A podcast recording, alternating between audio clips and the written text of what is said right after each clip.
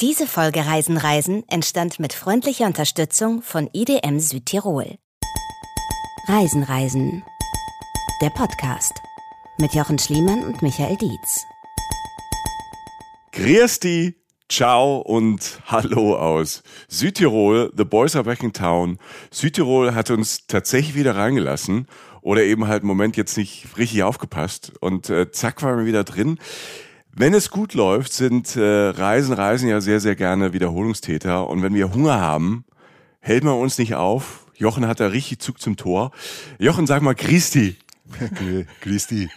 Hallo Michi, ich bin äh, sehr glücklich, denn hinter uns liegen fantastische Tage, an dessen Finale wir diese Folge tatsächlich live in ja. Südtirol aufzeichnen. Ja, schönen guten Tag aus Kastelruth. Ja. Und wenn ihr denkt, Kastelruth, Kastelruth, Kastelruth, ja, wir nehmen da auf, wo die Kastelruther Spatzen herkommen. Ja. Wir dachten, die haben mehr als 15 Millionen Platten verkauft. Da, da müssen wir hin. Wir müssen diesen Vibe, wir müssen diesen Glanz einfach mitnehmen, dass es so ein bisschen auf uns, auf euch ausstrahlt. Die Klamotten haben wir schon an. Das seht ihr jetzt nicht. Aber waren gestern noch los. Also wir sitzen hier in Tracht. Das ist schön. Fühlt sich gut an. Schöner Stoff. Bisschen ja. edel. Du ja. siehst reich aus. Ja, man wächst auch rein. Ne? Ja. Diese Folge, ich muss vorher eine kleine Triggerwarnung rausgeben. Es kann passieren, dass ihr während dieser Folge extremes Fernweh nach Bergen, Almen und Ausblicken bekommt und dass ihr Hunger bekommt. Mhm. Ja, es geht um Essen und zwar um die ganze Bandbreite Südtirols von bodenständig bis unfassbar. Mhm. ja, ich grinse schon. Ich, ich erinnere du, mich. Du hast schon ein Bild im Kopf. Ich tue mal einen raus. Ich ja. tue mal einen, einfach so mal einen kleinen Vorgeschmack. Dein Blick, Michi, ja. Als die von dir so oft in diesen Tagen zitierte Disco im Mond losbrach. Habe ich oft gesagt. Ne? Ja, weil es ja, mir fehlten ja irgendwann auch die Worte. Ja, Beim danke. sogenannten Wald- und Wiesenkräutertago, so ein schwarzer, also fragt nicht, wir erklären es ein bisschen besser nachher, schwarzer Gemüsetaco mit buntesten, wunderschönen Kräutern. Das sah aus wie ein Strauß Blumen, das sah aus wie eine Blumenwiese. Mhm. Die hat Michi dann gegessen, wie ich auch, aber ich guckte mir Michi dann mal so an und sein Blick war, dein Blick war jede Sekunde anders, weil alles nacheinander in der Mund passierte, was man jetzt, was man gar nicht erwarten würde. Also einmal war es frisch, dann war es knusprig, auf einmal war es weich, dann war es süß, bitter. Es war auch ein bisschen bitter, es war herzhaft, es war sauer, es war klar, es war vollmundig und immer absolut grandios oder? Hatte also, ich dann so Gesichtskirmes dabei Ja, ja, ich habe ja. hab mir das halt angesehen, weil ich habe den Taco kurz vorher gegessen, weißt ja, du noch? Ich ja. habe den so schon so, so reingetan. Wir haben ja alles zusammen gemacht. Genau, Fast. und dann, und dann hast du den gegessen. Und dann dachte ich so, meine Güte. Und man denkt so, was ist hier eigentlich los in dieser Welt? Ne? Also Essen als nachhaltige Kunst praktisch erfahren. Das war eine Facette. Und uns um, um uns herum tobte, oder eigentlich tobte ganz leise so eine lebhafte Spitzenküche, in der wir mittendrin saßen. Wir saßen in der Küche, vor uns hat der Chefkoch schon den nächsten Gang für uns extra in so einem extra Ding, was er gebaut hat, so eine Apparatur, ähm, so, so geräuchert mit selbst gesammelten Hölzern aus dem Wald. Dann äh, hinter uns garte so der live gemachte Käse, den er so angesetzt hatte für den nächsten Gang. Gregor, den erklären wir euch später noch, bringt den nächsten Wein, unfassbar guter Naturwein. Und wir sind im Himmel, im Film, im Essenswahn. Das ist eine Situation, die ich zum Beispiel erinnere. Mhm. Ja? ja, wir hatten, also tatsächlich, das sind diese wirklich Kunst- und Essen-Momente. Ja. Und gleichzeitig, ich erinnere mich an einen Moment, der, stellt euch vor, wir sitzen an einem gedeckten Tisch im Wohn- und Essraum von Maria und Sepp. Ja. Im Sahntal. Es ist eine der schönsten Stuben, die wir je gesehen haben. Holz vertefelt, fast so ein niedliches helles Blau, also angestrichenes Holz. Das macht diesen niedrigen Raum, wo wir drin sitzen, so viel freundlicher. Ein großer gemauerter, weiß verputzter Ofen mhm. in der Ecke mit der Holzbank davor mhm. und oben das Ofenbett drauf. Ja, ja. Also der wärmste und gemütlichste Ort, den man sich überhaupt im Winter vorstellen kann. Dann über dieser schweren Holztür sind so Blumenmalereien und dann in alter Schrift so angestrichen, so ein bisschen verbleicht. Man muss ein bisschen näher dran gehen, um es zu lesen dann. Das Jahr 1883. So lange sitzt man in dieser Stube schon, isst miteinander. Ganz so lange ist Sepp noch nicht da auf dieser Welt, aber er hat zumindest das Doppelte an Lebenserfahrung von uns und er lächelt uns so freundlich an und dann genau in dem Moment, wo wir so ein bisschen Blickkontakt mit Sepp aufbauen, kommt Maria rein mit einem Topf, auf den alle gewartet haben, sehnsüchtig gewartet haben. Sie stellt diesen Topf auf diesen gedeckten Tisch neben den grünen Salat, mustert die Tischdecke. Ne? Es ist die richtige, die Sepp und ich, weil Sepp und ich, wir mussten den Tisch decken. Wir haben einen Tisch gedeckt und wir haben die, die Tischdecke gesucht, haben dann die, offenbar die richtige gefunden, was die Maria so ein bisschen überrascht hat. Sie schaute so ein bisschen freundlich, aber so ein bisschen kritisch gleichzeitig, stellt diesen Topf hin mit einer Gewissheit, dass das, was da drin ist, schmecken wird, fantastisch sein wird. Knödel. Wir haben die Knödel, tatsächlich, der Jochen und ich haben die Knödel selbst gemacht, aber sie hat den Teig gemacht. Ja, Marias und Selbststube im Samtal, diese, diese hunderte Jahre alte Stube war so genauso das, das Gegenteil, so das, das, das Bodenständige, dieses herzlich mit dem Blick auf die Berge, mhm. auf den blauen Himmel. Ja, und da haben wir mit ganz viel Liebe Knödel gemacht und gegessen. Auch das ist passiert. Ja, also diese beiden, in, in diesem riesigen Rahmen vom, vom Privathaushalt und der Oma, wenn ich das so sagen darf, die die Knödel macht, bis zum wirklichen High-End-Spitzenessen, was wirklich alle Sinne gleichzeitig nacheinander mhm. knapsen lässt, äh, bewegen wir uns heute. Und das ist jetzt nur so ein kleiner Einblick gewesen. Und äh, was Jetzt beginnt die Reise erst richtig. Wie fängt man normalerweise an mit der Anreise? Und das haben wir natürlich, wie ihr uns kennt, äh, auf eine Art und Weise gemacht, die wir lieben. Nachtzug. Wir sind über München, Innsbruck nach Südtirol angekommen sind wir dann am nächsten Morgen in Bozen. Diesmal dieser Nachtzugtrip mit mehreren Premieren. Wir zwei haben uns eine Kabine geteilt. Ne? Mhm. Ne? Eine, eine schöne Kabine, zwei Betten, also Liegebetten so übereinander. Du hast oben geschlafen? Ich habe natürlich oben geschlafen. Ich habe natürlich unten geschlafen. Safety first. Du hast ja sofort gesagt, du willst unten schlafen, einfach weil es sicherer ist. Das sah auch ganz gemütlich aus. Ja. Das Schöne ist, wenn man so reinkommt, das habe ich vorher noch nie gesehen im Liegewagen äh, oder im Schlafwagen, wenn man ein eigenes Abteil hat, man kann sich da oben auch festgurten, oben auf dem Bett. man kann sich festschnallen, wenn man Angst hat, oben rauszufallen. Hätte ich das gewusst. ja, ähm, das war ganz spannend. Ganz spannend auch... Ähm, deshalb eine Kabine. Also das letzte Mal gefahren sind wir im Zug, hat jeder so eine Kabine ja. gehabt, da hatten wir so eine Verbindungstür, haben wir zusammen gefrühstückt. Mhm. Ähm, haben wir diesmal auch, aber zusammen auf der gleichen Britsche. Als Tipp, also es war viel los im Nachtzug. Ähm, wenn ihr im Sommer unterwegs sein wollt mit Nachtzügen, was uns ja sehr, sehr freut, immer mehr Leute nutzen das, was einfach praktisch ist, weil es ein Abenteuer ist, weil es schön ist. Früh buchen, wir haben gerade noch diese Kabine erwischt ja. und wir haben diese Kabine auch erwischt, weil sie noch frei ist so ein Zug ist halt so aufgebaut, mehrere Kabinen und da gibt's natürlich auch den Bad- und äh, Toilettenwagen beziehungsweise das äh, Toilettenabteil mit so einer Dusche und so kann man auch duschen. Wir hatten das Zimmer beziehungsweise Abteil nebendran, wo wir geschlafen haben. Und wenn es dann ganz nachts so ganz, ganz leise ist, außer diesem Rhythm, Rhythm, Rhythm, Rhythm, hatte ich erst gedacht, oh Mensch, Jochi, Jochen muss dringend zum HNO-Arzt, weil zwischendrin so ein ganz seltsames Geräusch einfach war. Das kam dann aber aus dem Bad, weil da wird ja immer alles abgesaugt. Ne? So, wenn jemand auf, ja, das ist halt so, das ist im Zug so, auf Toilette ist, macht's immer halt so, ja. ne, so, ich dachte immer, okay, Jetzt ne? du, wenn du liegst da festgeschnallt auf deinem Bett und kannst mir nicht helfen. Genau, der hier irgend so Chewbacca-Geräusche von unten. Aber alles gut, das nur so als Tipp, dass man darauf achtet. Ansonsten ähm, muss man auch sagen, es hat niemand geklopft und gesagt, wir wären zu laut. Nee. Ne? Wir haben auch ganz leise so miteinander geredet. Wir haben ja immer Klassenfahrt-Feeling, wenn wir im Nachtzug ja. unterwegs sind, weil es einfach so schön ist. Und ich fand trotzdem, weil wir uns gewundert haben, dass sich niemand beschwert hat über uns, ähm, habe ich gelernt, dass äh, Jochen Ruhe bitte sagen kann, wie so eine protestantische Schwäbin. Ruhe bitte. Das, äh, immer wenn jemand genießt hat irgendwo ganz Ruhe bitte.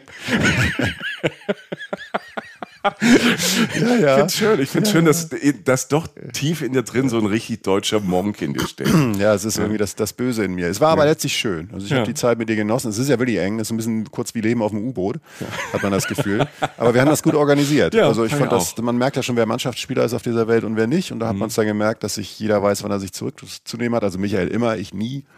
Und er war ja festgezurrt. Es ist, so eine, es ist wie so eine Waage. Ne? Der eine muss das andere halt ausgleichen. Ja, genau. Nee, aber es war schön. Und irgendwann rollten wir dann äh, nach dieser schönen äh, äh, Bahnfahrtnacht dann auch mit Fenster auf und äh, Blick auf die Berge dann langsam in Innsbruck ein, sind dann in Zug gestiegen, in, äh, in eine Art Regionalexpress, glaube ich, mhm. ist das dann, und sind die letzten eineinhalb bis zwei Stunden nach Bozen gefahren. Ja, und dann waren wir endlich da. Ja, und natürlich, du kriegst sofort wenn du da nach Südtirol da so über den Brenner so reinbrennst und bretterst, du hast natürlich sofort, kriegst sofort Lust, weil ja.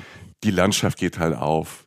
die Berge werden höher, ne? ab Innsbruck dann schon. Mhm. Und du hast so die ersten Ausblicke. Mir wird es viel um Ausblicke gehen in dieser Folge, Mhm. weil ich wieder gemerkt habe, ähm, was für ein Ausblick-Junkie ich äh, geworden bin, äh, bei allem, was man tut. Ob man jetzt wandert, also wir sind ja auch viel zu Fuß unterwegs, aber halt auch beim Essen. Wir sind ja auch viel essenstechnisch unterwegs und diese Kombi und das wenn es geht, immer mit einer coolen Aussicht, dass das irgendwas mit einem, mit seinem Synapsen auch noch macht, wenn man beim Leckeressen noch auf irgendwas Schönes guckt. Und es ist so einfach, Schönes zu sehen. ne? Jetzt gerade, Mhm. wir sitzen ja jetzt gerade im, im Hotelzimmer sozusagen knapp vor unserer Abreise. Und ich gucke jetzt aus dem Fenster und das ist wahrscheinlich ein relativ banaler Ausblick in Südtirol. Und es ist einfach wunderschön. Da hebt sich auch schon wieder so ein grüner Berg und so.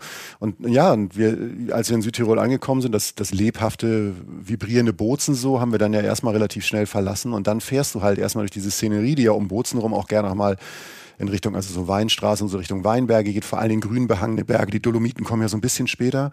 Also die wirklich schroffen, großen, grauen Berge, die so in, in den Himmel reinschießen, die nochmal viel höher sind als die anderen.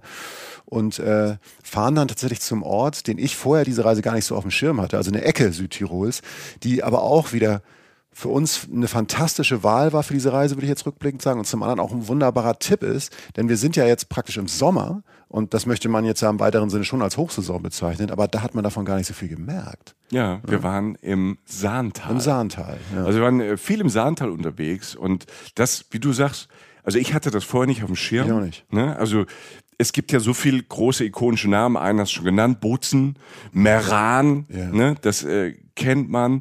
Oder sowas wie die, die Seiseralm, ne? kennen wir auch. Da sind wir, da sind wir heute auch. da mach- wandern wir auch noch. Ja. Dann machen wir einen Ausflug. Also ich mache einen Ausflug, weil ich, du warst schon da, Mhm. ich noch nie. Und wir haben ja auch gesagt, wir wollen, wir wollen so ein bisschen auch die Waage, so die Gegensätze so ein bisschen spielen. Ähm, Gegensätze, die sich gar nicht ausschließen gegeneinander, sondern die einfach Vielfalt zeigen. Ja, wir mussten auch Kalorien verbrennen. Ne? Also Genau, wir mussten auch zwischendurch uns mal bewegen bei dem Wahnsinn, der da auf uns zukommt.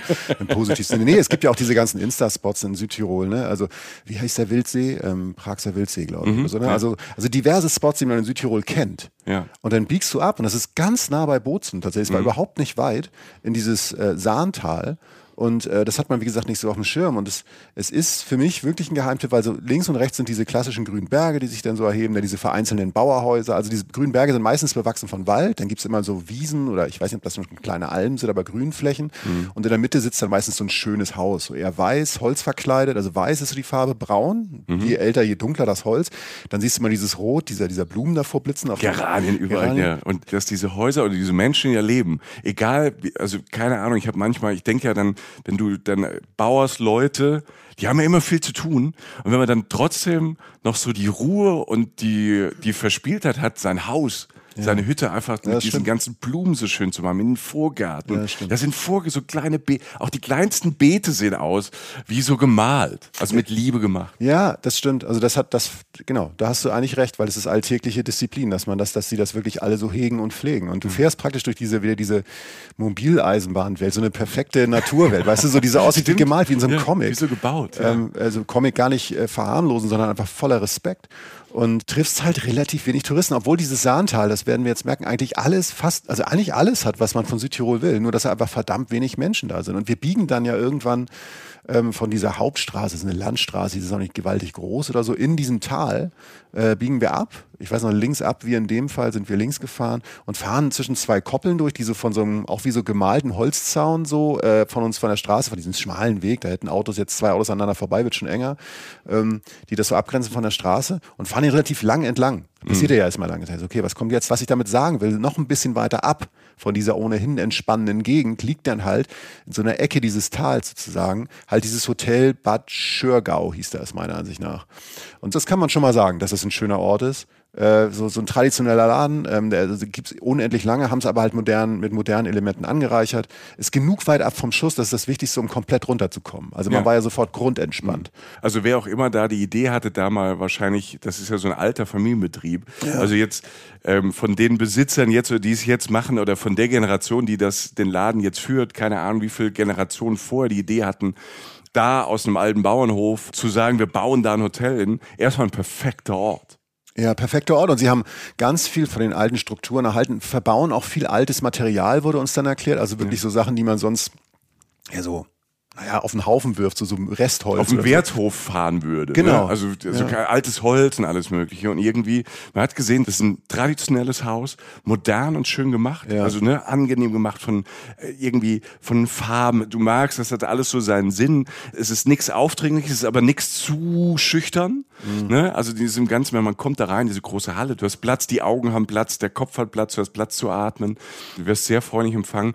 Und die haben halt so mit, in, auch vorne auf diesen kleinen Veranden, wenn du da Ja. Veranda, Veranden, habe ich zum Ich ersten Mal jetzt sag geduldet, ich- weil ich so- zum ersten Mal sage ich die Mehrzahl von Veranda, stelle ich gerade fest. Veranden. Veranden. Also die Verandas, ich weiß es nicht. Ähm, wenn ihr Deutschlehrer oder Deutschlehrerin seid, schickt uns mal eine Mail und erklärt uns das. Ähm, ähm, aber du weißt, du weißt, was ich meine. Man kommt, man kommt vorne rein, es sind so Freiplätze auch vor dem Eingang, so ein Mhm. bisschen so rechts, so links. Und da siehst du auch, da war, war so ein Zaun aus altem Holz gebaut. Ne? Einfach Ja. klein geschnitten und so, so schön gemacht, so eine Sitzecke gebaut daraus. Dann hast du sofort so einen Eindruck gekriegt, okay, die machen sich Gedanken über die Welt und ähm, wie sie damit umgehen mit, mit Sachen, die vielleicht älter werden und vielleicht so nicht mehr gebraucht werden in ihrer Form. Ja, und es ist ähm, Zweitverwertung, Recycling sozusagen, ähm, von mir auch Upcycling manchmal und vor allen Dingen halt auf höchstem Niveau. Und du hast halt, vor allen Dingen hast du reine Luft, einen kühlen Bach, aus dem du auch trinken kannst. Ich glaube, wir haben einmal sogar Bachwasser getrunken, wenn ich ganz rückblicke. Ja, wir haben aus dem wir. Brunnen ja Wasser geholt. Blick auf die Berge. Aber gut, wir sind ja unter anderem in dieser Folge auch dort, um etwas zu tun, was wir, ich tue das inzwischen täglich, ich esse. Äh, du auch. Ich, ich habe an manchen Tagen mache ich es mehrmals. Ich gehe an Grenzen. Also an manchen Tagen, ich hatte schon Tage, da hatte ich fünf Mahlzeiten. Typ, ey. die, die vierte Mahlzeit und noch eine oben drauf. Ja, ja. Ähm, die legendäre vierte Zwischen, Mahlzeit. ja, vierte Mahlzeit muss ja, ist ja Standard. Man gewöhnt sich an so vieles. Und manchmal ziehe ich mir noch eine fünfte Mahlzeit einfach ganz frech rein. Dass du mir das so hier sagst vor all den Leuten. Ja. Ähm, ich sage jetzt einfach La Fuga. Mhm. Denn das ist eine der Erinnerungen, die wir, glaube ich, beide lange mit uns rumtragen werden. La Fuga ist letztlich ein weltweiter Zusammenschluss von Wissenschaftlern, Ernährungsexperten, Soziologen, Köchen, um das Essen zu verbessern und zurück zur Natur zu finden. Das wurde uns erklärt von Gregor, einer der Menschen, die wir getroffen haben an dem Abend. Und eins sei noch gesagt, also es gibt ein Restaurant. Man kann da wundervoll essen und kann auch viele der Gerichte, das habe ich auch gesehen, als sie rausgebracht wurden. Wir sitzen nämlich unter anderem in der Küche ähm, bei diesem La Fuga-Event. Ähm, viele der Sachen kann man auch einfach einzeln bestellen und hat ein fantastisches Restaurant im Ja, Hotel. Man ja. kann aber auch diese La Fuga-Experience machen. So. Zentrum des Ganzen ist natürlich ein Tisch, an dem gegessen wird, an dem aber auch viel geredet wird.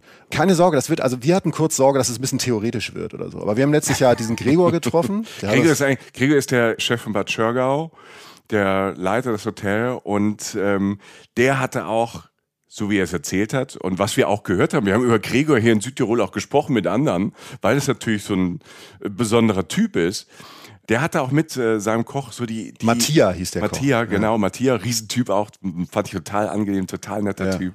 Äh, die zwei haben das so ein bisschen ausgeheckt. Die haben so diese Ideen und diese Motivation, neue Sachen beziehungsweise alte Sachen neu auszuprobieren und das Essen besser zu machen und vielleicht manchmal einfacher und komplexer gleichzeitig zu machen, um Essen wieder zu verwerten, nichts wegzuwerfen und so. Ja, und ist letztlich, also wieder diese Mischung, wie vielleicht auch wie beim Hotel, eine, eine Zweitverwertung von Sachen, aber halt auf aller, aller, allerhöchstem Niveau. Ja. So. Und in das Wichtigste, und das ist das Schönste bei der gesamten Geschichte, in der Mitte steht einfach das, was uns alle am meisten interessiert, der Geschmack. So. Und Achtung, und jetzt keine Angst kriegen, es gab 20 Gänge, Leute. Wir gehen, wir haben, ich habe, ich habe, also ich habe gedacht, oh Gott, was kommt denn jetzt? Und äh, wie keine Angst, wir gehen jetzt nicht dezidiert mit euch durch, aber es sei einfach nur schon mal gesagt, alles also ich glaube, ich habe noch nichts von dem, was ich da gegessen habe, jemals so gegessen. Also ich habe immer mit jedem Gang habe ich irgendwas Neues entdeckt. Und es ist wirklich eine kulinarische Achterbahnfahrt, ein Festival der Sinne. Und es ist irgendwie auch Essenshochkultur, aber halt mit diesem wahnsinnig bodenständigen Ansatz. Das heißt, du fühlst dich wie so ein abgehobener äh, Typ, der irgendwie so, weiß nicht, irgend so ein so und so Gas einatmet und sagt, das war früher mal irgendwie eine Traube oder so, sondern du hast nur regionale Produkte, fast nur, also wirklich fast ausschließlich regionale Produkte, viele Sachen, die sonst übrig bleiben, die da verwendet werden. Und die grundlegende Frage, die sich da halt gestellt wird, wie gesagt, was können wir, was uns die Natur vor Ort anbietet, nehmen, um unsere Sinne auch zu erweitern, kulinarisch und trotzdem dass es für alle ist. Also es ist immer eine Und trotzdem Bodenständigkeit dabei. nachhaltig zu sein. Genau. Ja. Und auch für alle. Also halt nicht dieses, nicht dieses High Society-Ding mhm. so. Ne?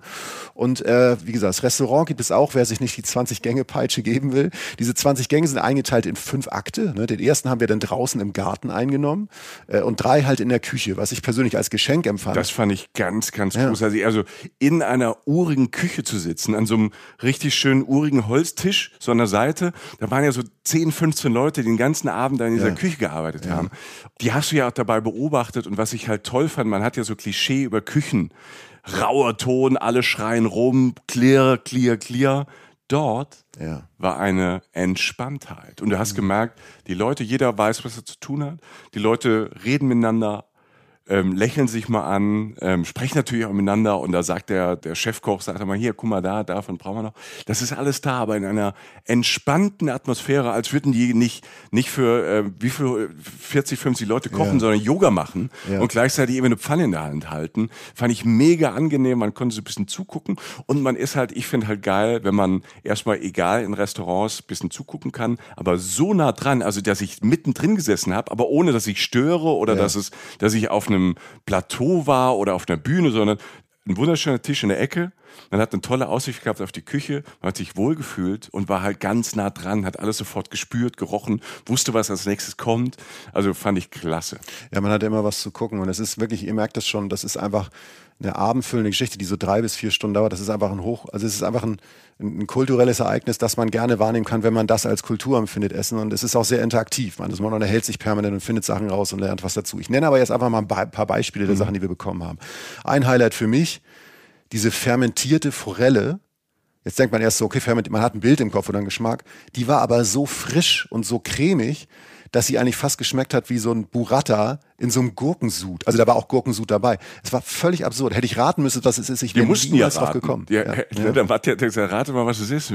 Jochen, ich gucken uns an und ich war auch sicher so Mozzarella, ne? weil das ja. war auch ein Gedicht auf der Zunge, wie sich der Fisch dann so über die Zunge gelegt hat, so zart und da so der, weggeschmolzen ist mhm. und während er wegschmilzt, nur Geschmacksknospen bedient. Ne? Also so, also aber ganz zart, super angenehm.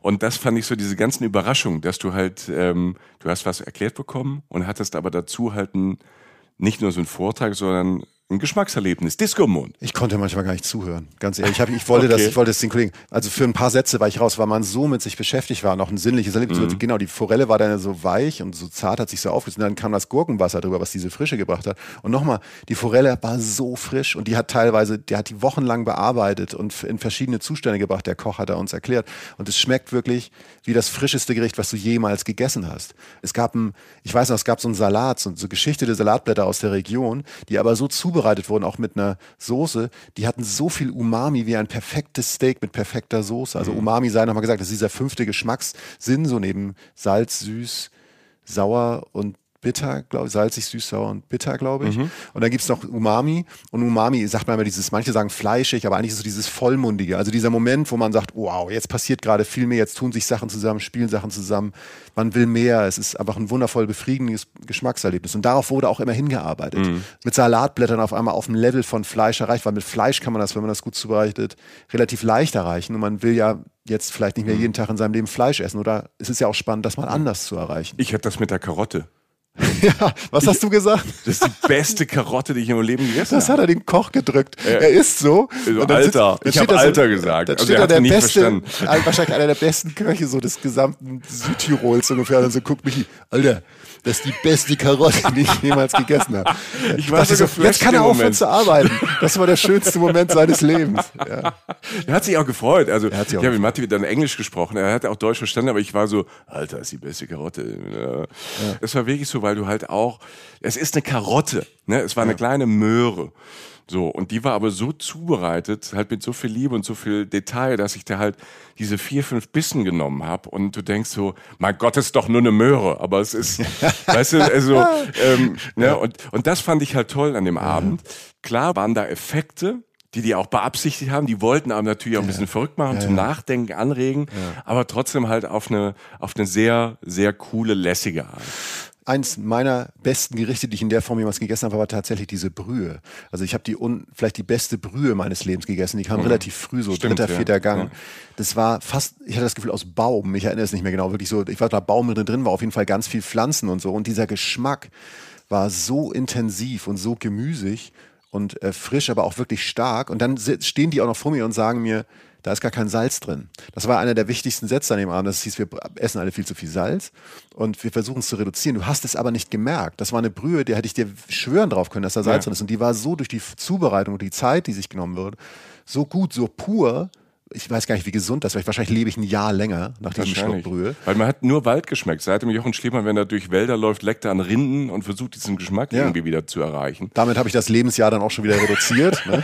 oh Gott, was ich, als ich es gesagt hatte, ich auch wieder ein Bild im Kopf. Das ist nicht schön. Nee, aber ähm, ganz spannende Geschichte, weil du auch Karotte sagtest, sie war ja auch mit Miso bearbeitet, ist so eine japanische Paste, die wird eigentlich hauptsächlich aus Sojabohnen gemacht. Ne? Da hat auch viel mit Fermentation zu tun. Es geht ganz viel ums Fermentieren bei diesem Essen, was ja eine total traditionelle Zubereitung ist. Auch ganz mhm. interessant, dass sie sich eigentlich bei traditionellen Sachen, die aus Umständen geboren wurden, will sagen, wir machen Gemüse aus dem Sommer haltbar, um es im Winter zu essen. So, ne? Der Punkt ist, es gab Eingang, da war, wurde Miso gewonnen von diesem Koch, aus alten Brotresten. Also er hat irgendwie aus in irgendeiner Form es geschafft, wirklich so diese Brotstücke, die wirklich so alt und hart sind und Kanten und so und die so zu bearbeiten über die Zeit, dass die halt so etwas entwickelt haben durch die Fermentation und dadurch natürlich wieder Umami entsteht. Und so wird aus einem Rest ein hoch interessantes, spannendes, neues Lebensmittel, das auf mhm. höchstem Niveau halt für Geschmack sorgt. Ne? Total abgefahren. Ja. Ne? Total abgefahren paar Beispiele noch, dann gehen wir lieber weiter, weil äh, sonst, wir müssen ja weiter. Sozusagen. Wir müssen weiter, ja. Es gab Pasta in der Soße, die irgendwie nur aus, glaube ich, drei Zutaten wie Butter, Mehl und Nudelwasser bestand. Die hat geschmeckt, als wäre sie in Käse gebadet worden, aber viel gesünder und nicht so schwer. Es gab vor unseren Augen hergestellten Käse. Es gab irgendwelche komischen Blätter, die aussehen wie Blätter, aber durch 35 Aggregatzustände vorher gegangen waren und aus irgendwelchen Gemüsen gewonnen wurden. Und aus, da war eine frische Creme drin. Es wurde mit zwei Jahre alten Pilzen besprüht. Dann haben wir das wie ein Sandwich gegessen und dachten, wir sind auf dem Mond. So. Also sehr, sehr spannende Geschichten. Leidenschaft bis ins Detail, auch weil zum Beispiel das Geschirr, auf das uns serviert wurde, wurde uns erklärt, wurde extra getöpfert für das Gericht, um das es ging. Mhm. Das wurde dann aber auch natürlich weiterverkauft oder weitergegeben an andere Leute. Das ist nicht verschenkt. Also bis ins letzte Detail wirklich Kulinarik als Hochgenuss, aber immer mit dieser Nachhaltigkeit und dieser Regionalität mhm. im Kopf. Plus halt Naturweine, da ist Michi der Experte, die natürlich auch sehr gut waren. Ne? Das stimmt, ja. Also ich bin ja dann mehr so ein Weintrinker und beschäftige mich seit ein paar Jahren immer wieder mit so Naturwein. Ich schwank da immer. Manche finde ich super cool und ich finde ja. das Konzept natürlich auch. Es wenn das sauber, ne, das ist ja dann sehr, sehr sauber, da wird nichts dazu gemacht. Das ist wirklich so diese Ursprungswein. Schon sehr spannend, da waren leckere dabei. Wir haben ähm, tatsächlich viel getrunken am Abend. Selbst ich. Ja, selbst Jochen. Ich wollte noch sagen, das klingt jetzt, ne, das ist alles in dem Sinne auch bodenständig. Das ist jetzt was, das macht man nicht jeden Tag, diese, diese La Fuga äh, Experience. Aber es ist ähm, noch gut bezahlbar. Wenn man einen guten Abend haben möchte, möchte mal jemand, der sich für Essen interessiert oder tief gehen will. Ähm, wir saßen da mit, äh, zufällig mit einem Pärchen aus Südtirol da an dem Tisch. Ne? Ja. Sind immer so, ich glaube, bis zu acht Leute, die so mitmachen. Wir waren zu viert an dem Abend. Also das ist nicht so, wo man Angst davor haben muss, sondern werft, wenn ihr Bock auf was Besonderes habt, werft euch rein, probiert es aus. Das ist super. Es ist eine Frage von Prioritäten letztlich. Genau. Also was, was einem unter anderem auch wichtig, also ne, wenn, wenn einem das wichtig ja. ist, dann kann man das vielleicht herstellen. Wein war super äh, äh, und eine Sache wollte ich noch sagen, es gab so einen Saunaaufguss zum Trinken. Also es gab so flüssigen Wein, weißt du, dieser Zwischendrink, der uns ja. gebracht so das schmeckte wie eine Tanne, aber im besten Sinne. Aber gut, man muss Sachen ja auch wieder abtrainieren. Ja, ne? und das ist ja das Schöne, nach so einer sündig schönen Nacht Ne? Ja. Also da meine ich jetzt vor allem die, die, den Wein, ähm, aber auch wirklich besserem Essen. Du kannst das hier alles weglaufen. Wunderbar. Ja. Und weil wir schon im Sahntal waren, haben wir gedacht, wir gucken uns das dann nochmal genauer an. Also nicht nur vom Essen her. Wir machen es unsicher. Wir waren ja schon oft in Südtirol, aber nicht im Sahntal so. Das hatten wir halt einfach nicht so wirklich auf dem Schirm. Und ich muss sagen, es ist natürlich auch ein Megatipp, weil wir sind jetzt im Juli 2022 da. Das heißt, es ist Hochsaison. Ja. Ne? Es ist Hochsaison, in Europa sind Ferienzeiten. Und wir waren im Sahntal dann am, nach dieser Nacht ähm, unterwegs haben und gesagt, wir wollen so eine, so eine Halbtages, Tageswanderung machen, so irgendwas dazwischen, dass wir ein bisschen laufen können. Noch irgendwo natürlich auf einer Hütte, eine Hütte finden, wo wir schön was Mittagessen Rein können. zufällig, ja. Ne, rein zufällig, das haben wir gedacht, das kann man ja mal verbinden, weil wie gesagt, ich bin ja manchmal schon auf fünf Mahlzeiten am Tag. Ich weiß, ich bin da so ein Beau vivant, so ich gehe da nach vorne. Ne? Ich bin da einfach die Speerspitze der Menschheit. Ja. Und, äh, und, wir, und wir haben auch gesagt, wir wollen eine Wanderung machen, weil Jochen, für den ist ja auch schön, wenn er ähm, mal auch so ein Gipfelkreuz mal wieder abklatschen kann. Ne? Wir, wir brauchen was, wo wir Jochen auch hochkriegen. Es ist tatsächlich das eigentlich das erste Gipfelkreuz. Mhm. Ich bin viel gewandert, in, in, auch gerade in Südtirol, aber so ein Kreuz hatte ich tatsächlich da noch nie erreicht. Und es war die, korrigiere mich, Kassianspitze heißt die, Ja, glaube ich. ja. Ne, 500 Höhenmeter, also von da, wo du so losgegangen bist, ähm, 1,5 Stunden hoch, eine Stunde so ungefähr runter. Und ist einfach eine schöne, kurze, wie du sagtest, Halbtageswanderung. Ja. Bisschen Alm, bisschen alpiner wird's dann, steiniger und so, bis zum Gipfelkreuz. Halt, du gehst vorbei an Ziegen, Kühen, Pferden, ein paar Ey. Murmeltiere haben uns zugewunken. Wir haben ein Murmeltier Ja. pfeifen gehört. Wie schön ist das Habe ich noch nie gesehen vorher. Also ich, ich liebe Murmeltiere, aber ich habe das Ding noch nie so laut pfeifen gehört. Die warnen sich ja da untereinander. Also Murmeltiere sind so, so kleine Racker, so, keine Ahnung, ich sage, ist alles falsch wahrscheinlich, aber ähneln eher so einem Biber oder Ja. so, so einem Nager. Die leben da unten im Boden in so kleinen Höhlen und gucken wie so Erdmännchen halt so raus. Und wenn sie halt so Typen sehen, die da äh, vor sich hin stolpern, wie Jochen und mich, dann pfeifen die halt, weil überall wohnen die anderen äh, Murmeltiere und da sagen die, ey, guck, entweder sagen die wahrscheinlich, pass auf, die wollen euch fressen oder kommt alle mal raus, guckt euch die zwei Typen an. Die wetten wahrscheinlich, wer als erstes stolpert. Wäre ich wahrscheinlich gewesen, weil ich an dem Abend vorher ausnahmsweise mal ein bisschen Alkohol getrunken hat, weil er so gut war. Ich sah jetzt nicht nur gut aus auf der Wanderung, muss ich sagen.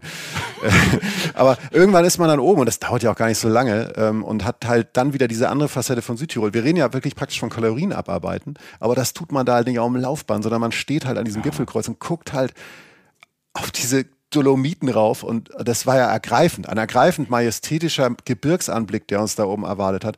Auch nach so kurzer Zeit sowas Tolles, ne? über 2500 Meter hoch. Ja. Du hast den Marmolata-Gletscher gesehen von da oben. Also wirklich so ein 360-Grad-Blick. Ja. Also konntest den oben auf dem Gipfel, ne, da steht oben das Gipfelkreuz, da hängt dann hier, wir sind in Südtirol, hängt dann ein Jesus dran, bewacht irgendwie alle und ähm, du konntest, hast oben so ein Bänkchen, du konntest gucken. Ja, und das, das macht, mit mir macht das immer was mit solchen Ausblicken, weil ich krieg dann so eine innere Ruhe, weil ich diese, das nicht so fassen kann, wie weit man gucken kann. Und überall hast du halt diese verschiedenen Gipfel, die so hochgehen. Das ist dann so ein Spiel und je nachdem, wie man da drauf guckt, sieht es auch ein bisschen anders aus, wie die Sonne da drauf kommt.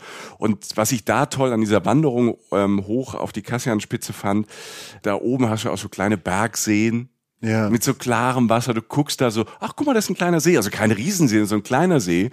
Du siehst ihm an, wie eiskalt er ist. Du siehst die Kälte in dem See, in diesem klaren Wasser, was so erst so durchsichtig ist, in der Mitte dann aber auch fast wieder so ein Adria, blau und grün hatte so einen kleinen Punkt. Also die Mhm. ganz Mutigen können vielleicht im Hochsommer mal, mal ein C reinhalten und mal gucken, ob Ich war drin. Du Als ich warst nicht drin, du Nein, lügst die Leute an. Ich weiß, dass du fünf Minuten verschwunden bist, als du den See gesehen hast, weil du so fasziniert warst und wolltest, Ja. hast dich da ja dann, dann hingesetzt mit dem Ausblick da drauf. Das hatte ich irgendwie gekriegt. Ja. Also die Mischung, die, also diese Wanderung, ne, also die kann man die empfehlen. Ich fand die Wanderung gut, weißt du, es ist so, ein, so eine Halbtagswanderung. Du hast es ja eben gesagt, du hast diese schönen Wiesen, du siehst viel Tiere, war diese, diese Ziegen, die hatten überhaupt keine Angst vor uns. Wir saßen neben so einem Ziegenbock, der da der irgendwie Brennnesseln gefressen hat. Und ich habe die Handykamera vor die Augen gehalten, weil so lustig aussah. Und er hatte irgendwie Spaß, hat mich irgendwie angeguckt, ja, mach doch Filme, ich fresse, du nicht. Ne, also so, du hast ja Kühe, da stand ein Pferd, ne, frei rum. Du hast diese Murmeltiere und du hast einen halben Tag, du hast was gemacht, weil oben wird's auch ein bisschen steiler, ne, also da ist ein bisschen Abenteuer. Ja, schon, Ne? ja. Und äh, nur ein paar Minuten, aber es kann die ganze Familie machen. Jeder, fast jeder schafft's da hoch. Also das ist ja dann Jochen-proofed. Ne? Wir haben ihn hoch und runter gebracht. Dann kann die Familie da hoch. Und du bist nach vier, fünf Stunden bist du wieder zurück. Und wir meinen mit zurück an der Hütte, wo es was zu essen gibt. Sicher. Äh, es gibt ja etwas, das heißt Südtiroler Marende, ne? äh, diese Zwischenmahlzeit, zwi perfekt Zwischenmahlzeit, Alter. Da Ja, fünf wieder im Mahlzeiten, Game. Alter. Ne? Also an der Hütte angekommen ging es natürlich zur Sache dann. Also das heißt meistens mit Südtiroler Speck, Kaminwurz ist so eine Wurst, Almkäse, Schüttelbrot, also richtig Zünft, Zünftbrotzeit. Ne, ich kann das nicht nachmachen, sorry da draußen. Ich mag's. Ne? Aber das erste Amtshandlung natürlich sowas, sowas Herzhaftes holt man sich dann meistens. Äh, fantastisch, also passt auch gut ins, in die Luft, ist von da, wundervoll. Meistens dazu eine Holunderschorle, muss oh. ich sagen. Ich habe die Lanze ja schon mal in einer anderen Folge gebrochen, aber frischer Holunder-Sirup hier aus den Holunderblüten gemacht, aus Südtirol und dann halt äh, mit stillem Wasser oder Sprudelwasser, perfektes Getränk. Du hast mich so geinfluenced damit. Ne? Ja, das habe ich tatsächlich geschafft. Das hast du echt geschafft, weil ich dachte, oh, jetzt kommt der Joche wieder mit seiner süßen Holunderschorle, was ist das denn? Und dann habe ich das mal probiert und dachte, okay, ganz schlauer Typ. Das Zeug ist echt lecker. Also gerade als Schorle, so wenn du Durst hast und die haben in Südtirol, das muss ich ja auch sagen, allein das Wasser. Du kannst hier selbst wenn du im Hotel, im Bad bist, machst das Wasser auf. Die haben so gutes Wasser hier. Du kannst das Wasser ja immer trinken ja. und es, es ist so ein klares, gutes Wasser.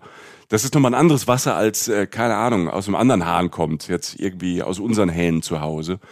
Das dann mit Naturwasser was, wie es dann hier dann so heißt, ähm, die Schorle, wobei ich ja normal immer so ein Sprudelwassertyp bin, weil ich mhm. brauche irgendwie so ein bisschen Action dann mit den Luftbläschen. Habe ich gar nicht gebraucht. Holundersaftschorle. Ich bin jetzt auch Fan. Geil. Ja, und dann so eine, so eine Platte auf so ein Stück Holz serviert toll. oder so, das ist einfach toll, das passt genau. Dann ist man leicht gestärkt, um zur nächsten Etappe aufzubrechen, die dann verrückterweise auch was mit Essen zu tun hat. Denn dann ging es tatsächlich in die Knödelschule, die wir vorhin schon kurz angedeutet haben. Und ich liebe das Wort. Die wir Knödel gehen jetzt in die Knödelschule. Kinder! äh, nein, aber, also sie hat uns auch ein bisschen wie Kinder behandelt. Boah, das hat, die Rollen waren schnell verteilt. Die Rollen waren schnell verteilt. Sie hat einen strengen Ton. Maria hat einen strengen Ton. Aber, ja. aber wir, haben, wir haben uns verliebt. Ja, sie, sie sich vielleicht auch ein bisschen, bisschen. ich weiß es nicht. Wir hoffen es. Ja, also wir haben ja schon von diesen Bauernhäusern, die klassische Tiroler Bauernhäuser erzählt. Und eins, genau eins an diesem Hang, als wenn du zu einem einfach mal so abbiegst, ist halt der Krösshof. Davor standen halt dann Maria und Sepp, ne, von denen hat Michael ja gerade schon ein bisschen erzählt, altes Ehepaar. Eigentlich im Pensionsalter würde ich jetzt mal mutmaßen zu sagen, sehen natürlich tierisch gut aus, ne, sind noch fit und so, besser ja. als ich nach der Wanderung. Ähm, aber Maria ist halt Knödelexpertin und ist Mitglied des bäuerlichen äh, Caterings Ollerhund selbst gemacht. Allerhand selbst gemacht. Ja, Ollerhand, ich glaube mit O wird es tatsächlich. Ja, aber ich wollte es nur übersetzen für Leute jetzt nicht wie du so voll im Südtiroler Slang ja, sind. kann die ne? Sprache in- und auswendig. Ja. also allerhand selbst gemacht. Es hören uns ja Leute vielleicht in Rostock zu oder keine Ahnung. Grüße in, da raus. Ja, äh, oder irgendwo an der ähm, Nordseeküste, da wo du herkommst. Ne? So, das soll passieren. Ja. Aber da ist sie Mitglied, hat auch Rezepte in so einem Buch veröffentlicht, das heißt auch selber gemocht. Da ist es schon wieder Köstlichkeiten aus dem Sahntal. Ja, einfach nur mal als Beispiel, sie hat irgendwie die Woche davor, hat sie uns erzählt, 720 Knödel gemacht. Ne, also für, für so eine größere Veranstaltung. Die Frau weiß, was Knödel die sind. War, die, die war im italienischen Fernsehen in einer, ja. in einer Kochshow. Also dann, hat Maria dann so gesagt, ja, hallo, ich war, ich kannte die Show nicht, ne? die Kochshow, aber wenn Maria sagt, das wäre eine super bekannte nationale Kochshow. Und da war Maria auch schon, hat Knödel gemacht und gezeigt, wie man Knödel macht. Und jetzt uns. Und ich habe äh, geknetet und geformt wie ein Weltmeister, würde ich mal sagen. Ich bin ja. gleich ran. Also muss man, da muss man schon sagen, ich bin auf dem Berg, bin ich so im Mittelfeld, ne, so kurz Um's vor Relegation. Charmant auszudrücken, ja. ja. Kommt auf die Liga an, welche Relegation. Permanente Relegation. Aber da bin ich sofort rein in die, äh, sage ich mal, in die Qualifizierungsrunde für die Euroleague und habe gesagt, ja, Maria, ich gehe an den Topf, ich knete jetzt halt die geschnittenen Semmeln, da sind wir schon dabei durch. Sehr schlichte Zutaten eigentlich, ein bisschen äh, Schnittlauch hat sie da schon vorher reingemacht, dann haben wir relativ viele Eier da reingehauen. Also auch alles nach, ich habe sie nach Mengen gefragt, sie vergiss es, ich weiß es alles nach Gefühl. Die macht das seit gefühlt 30 Jahren so ungefähr. Geknetet, geknetet, geknetet und dann kannst du es durch so eine Seiten- oder so eine Seitenmischung, die wir dann angefertigt haben, immer lenken, was es dann werden soll. Also halt einmal der Speckknödel, einmal der Käseknödel, der müssen mit zwei ein, also sie meinte, du kannst tatsächlich auch da wieder alles, was du so im Kühlschrank so findest, nehmen. Das heißt, du musst nicht Großteil investieren, sondern nimmst halt auch mal Reste oder so, machst die ganz fein und mischst die in diese Mischung rein. Oder du machst den Spinatknödel. Es gibt ja auch mhm. rote Knödel. Also du kannst das dadurch lenken. Grundmenge ist eigentlich bei ihr immer dieselbe gewesen. Kochst das in Salzwasser und äh, in der Zeit, wo sie es kocht und die Dinger da auch relativ vorsichtig reintut. Es muss nicht nur sieden, es darf auch kochen. Das war für mich neu. Ich dachte, das Wasser musste nur sieden, das Salzwasser. Mhm. In der Zeit, in der wir das gemacht haben, wurde Sepp dann vom Zeitungslesenbett geholt und musste halt diesen Tisch decken, von dem Michael schon sprach. Ja, und dann ging es ins Wohnzimmer. Und du hast es ja gerade schon beschrieben am Anfang dieser Episode. Es ist halt dann und darauf stehen wir dann ja auch. Es ist ja einfach schön, Essen da zu essen, wo es hingehört, sag ich mal. Und mehr, mehr dahin gehören kann man eigentlich nicht als diese Knöle in dieses Haus, das du vorhin schon beschrieben hast. Es ist einfach, es ist tatsächlich auch eine klassisch geformte Südtiroler Stube, also in diesem Ofen. Das ist ganz, das ist ganz oft der Fall. Das sieht man immer wieder, wenn man sich näher damit beschäftigt. Also mehr Oldschool geht gar mhm. nicht. Diese alten Tischdecker und sie, Sie waren super. Es gibt einen kleinen Salat dazu, ganz frischer grüner Salat, am besten aus dem Garten, nur Essigöl, bisschen Salz. Sie hat nicht mal Pfeffer ran gemacht, hat sie mir erklärt. Dann gibt's die Knödel, da bei uns ja drei Formen, die wir hergestellt haben und dann halt ein bisschen angeschwitzte Butter drüber, nicht gebräunt, aber schon warm und das war's. Oder Parmesan. Du kannst auch Parmesan Stimmt, Käse, machen. Käse konnte man Käse, auch. Käse, Käse auch, kannst du so wählen. Das ist ja das Schöne, also wirklich ganz, ganz ursprünglich. Basic und ähm, und die zwei, ich muss ja erstmal sagen, nochmal, also auch hier nochmal vor allem vor allem Menschen, die uns hören, danke Maria und Sepp, dass wir da quasi in dieses Haus ähm, rein konnten. Also Ja. danke für die Gastfreundschaft, danke für die Tipps und Tricks, wie man Knödel macht. Wir sind jetzt Knödelexperten. Ich habe auch mal geformt. Also du warst da weiter vorne, ne? Aber ich habe auch mal Knödel geformt. So rund machen kann ich ja Sachen. Entweder Jochen oder Knödel. rund machen, ne? Ja, ist schon klar, Alter. Ähm, ich wollte es aber nur wirken lassen. Nein, aber ich fand, wir haben uns dann auch so ein bisschen unterhalten, weil Maria ist halt Powerfrau, Powerfrau in besten Jahren. Die zwei sind schon sehr, sehr lang zusammen. Und äh, Sepp war am Anfang, hat, hat ich so das Gefühl, so sag, okay, Maria ist die Chefin, ich stehe erstmal bei Fuß und helfe, wo ich kann. Und dann ist Sepp aber, ich war, hab da mit Sepp so in der Stube so ein bisschen gesprochen, so ein bisschen, ähm, ich will sie sagen aufgewacht, aber dann habt ihr da drin noch Knödel gemacht. Ich habe mit Sepp da gesessen, wir haben uns unterhalten, super freundlicher, netter Typ. Und hat dann auch so die Geschichte von den beiden so ein bisschen erzählt. Und ich fand den schönsten Satz, weil die sich ja schon sehr, sehr lang kennen, sind alle aus diesem Ort. Und ähm, er hat gesagt, ja, für mich ist die Maria von der Sonnenseite auf die Schattenseite gezogen. Also vom Hof, da wo Marias Eltern hatten einen Hof auf der Sonnenseite, wo mehr Sonne ins Tal kommt. Aber die Liebe war so groß, dass sie zum Sepp rübergezogen ist, auf die Schattenseite, wo nämlich so viel Sonne ist. Und die zwei sind auch zusammen. Es ist ein eingespieltes Team, sehr, sehr herzlich. Also ich fühlte mich da super wohl. Ja, es war einfach ein Stück zu Hause. Wir durften dann am Südtiroler Alltag teilhaben und Mhm. die Knödelsonne scheint mindestens auch auf der Seite. Diese Art von Knödeln, also ihr werdet jetzt vielleicht nicht ganz so gut, aber hatte ich auch immer sehr gut, findet ihr auf jeder Hütte. In, vielen Restaurants Knödeltries heißt das auch verschiedene Formen von Knödel oder einfach so Knödel. Esst Knödel, wenn ihr da seid. Wir hatten diesen Vorteil, das so erleben zu dürfen. Aber haben dann halt, wie gesagt, ihr merkt das schon wirklich zwischen den Extremen gependelt und wirklich alle Facetten abgedeckt. Ja, und es ging noch weiter. Wir Mhm. müssen weiter auf unserer Odyssee durchs äh, Südtiroler Essen, äh, die noch lange nicht vorbei ist. Absolut nicht. Also wir kommen gleich zum nächsten Höhepunkt, aber wie das in Südtirol ist, wenn man auf dem Gipfel ist, beziehungsweise auf dem Gipfel muss man meistens erst durch ein Tal.